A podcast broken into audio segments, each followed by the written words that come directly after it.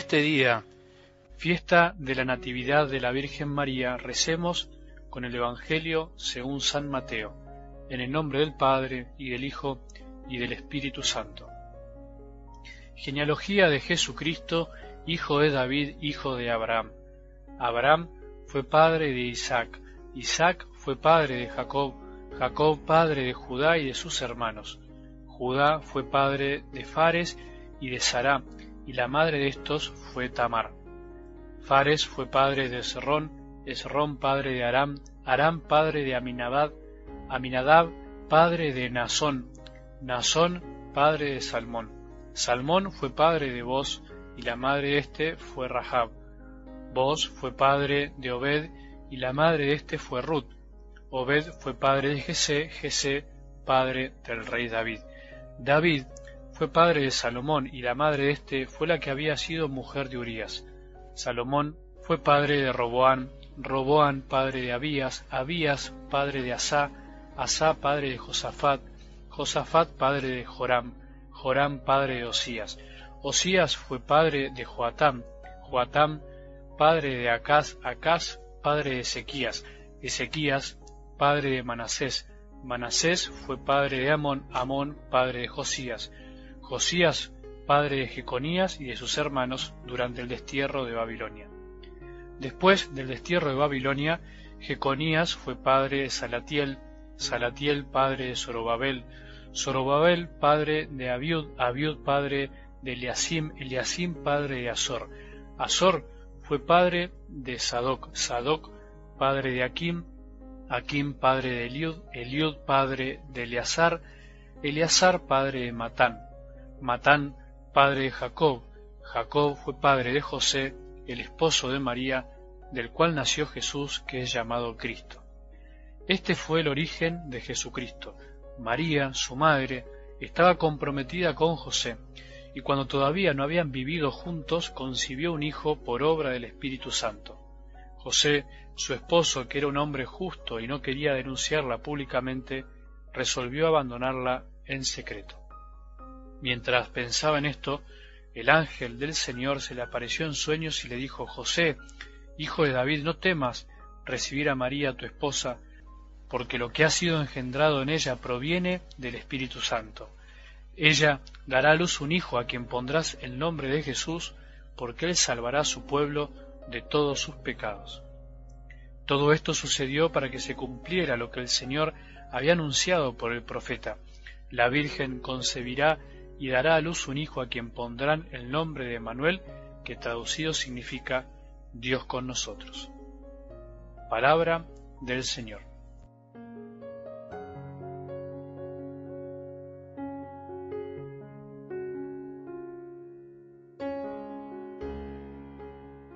Entiendo, me imagino.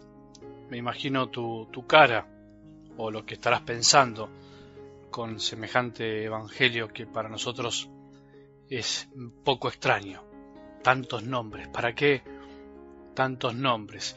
¿Qué sentido tiene escuchar este evangelio de hoy en el cual la verdad que no entendemos mucho y además hasta se hace medio pesado, cansador? ¿Por qué la iglesia quiere leer este Evangelio en este día, día de la Natividad de nuestra Madre del Cielo. En esta fiesta de hoy existe también la opción de leer un, Evangelio más corto, en realidad la última parte del que acabo de leer, cortarlo un poquito, pero elegí leer el más completo porque pienso que aunque al principio no entendamos tanto, algo siempre nos va a dejar si lo explicamos un poco. Me prometí al inicio de este camino de predicación a través de estos audios nunca dejar de leer el Evangelio.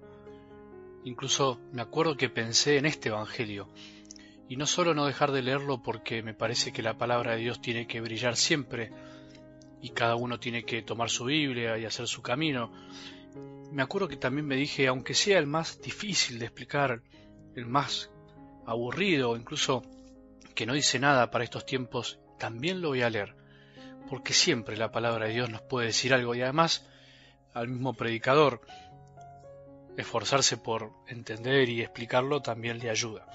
La palabra de Dios no está escrita en vano.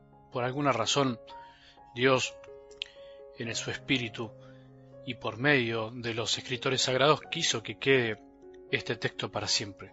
Confío más en su palabra siempre que en mi comentario.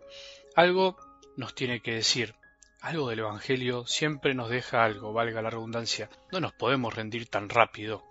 Y aunque me quede menos tiempo para comentar, haré lo posible para ayudarte a, meditar.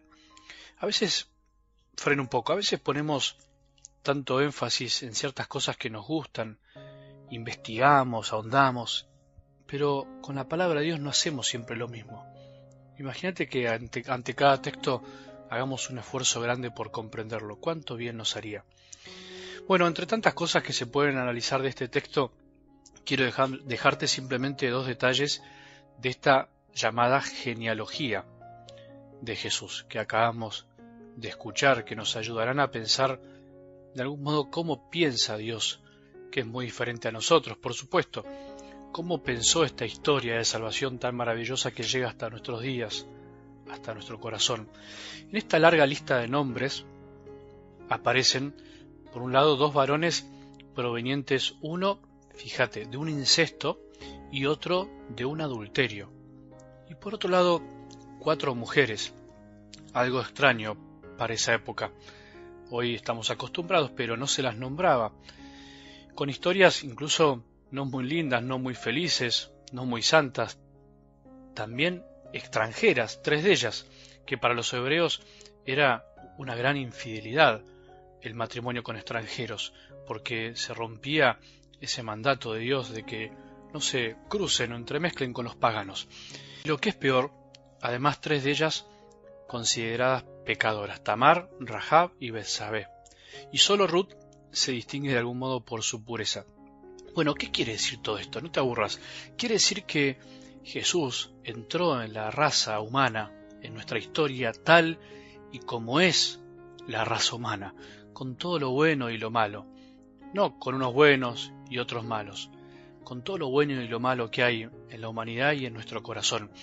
En la historia de la salvación no se ocultan los pecados, fíjate ese detalle, no se ocultan los pecadores, se perdonan, se perdonan. Jesús puso una puerta de pureza total en el penúltimo escalón, digamos así, su madre inmaculada.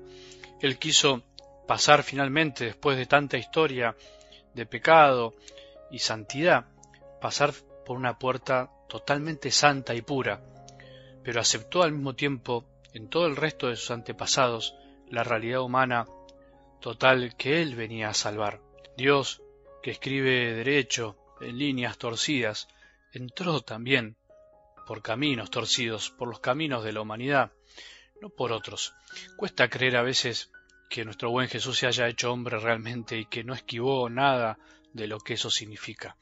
La Virgen Santísima, en este día, el día de su natividad, su cumpleaños, digamos, es el último eslabón al que Jesús quiso unirse para purificar al género humano, y por eso tenía que ser pura, totalmente pura. Hoy recordamos el día que nació. Ella ya está en la eternidad, ya no vive en el tiempo.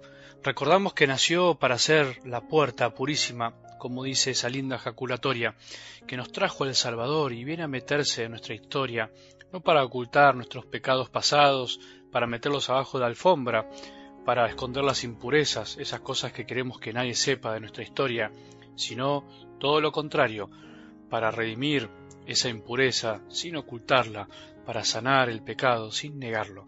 Aprovechemos este día para dejar que nuestro Maestro se meta en nuestra vida de algún modo y purifique lo que tenga que purificar, lo que tenga que sanar. Todos los necesitamos. Que María hoy sea esa puerta de pureza que se abra para que Jesús llegue a nuestra vida una vez más, una y mil veces más, porque te necesitamos, Señor de la historia. Que tengamos un buen día y que la bendición de Dios, que es Padre misericordioso, Hijo y Espíritu Santo, descienda sobre nuestros corazones permanezca para siempre.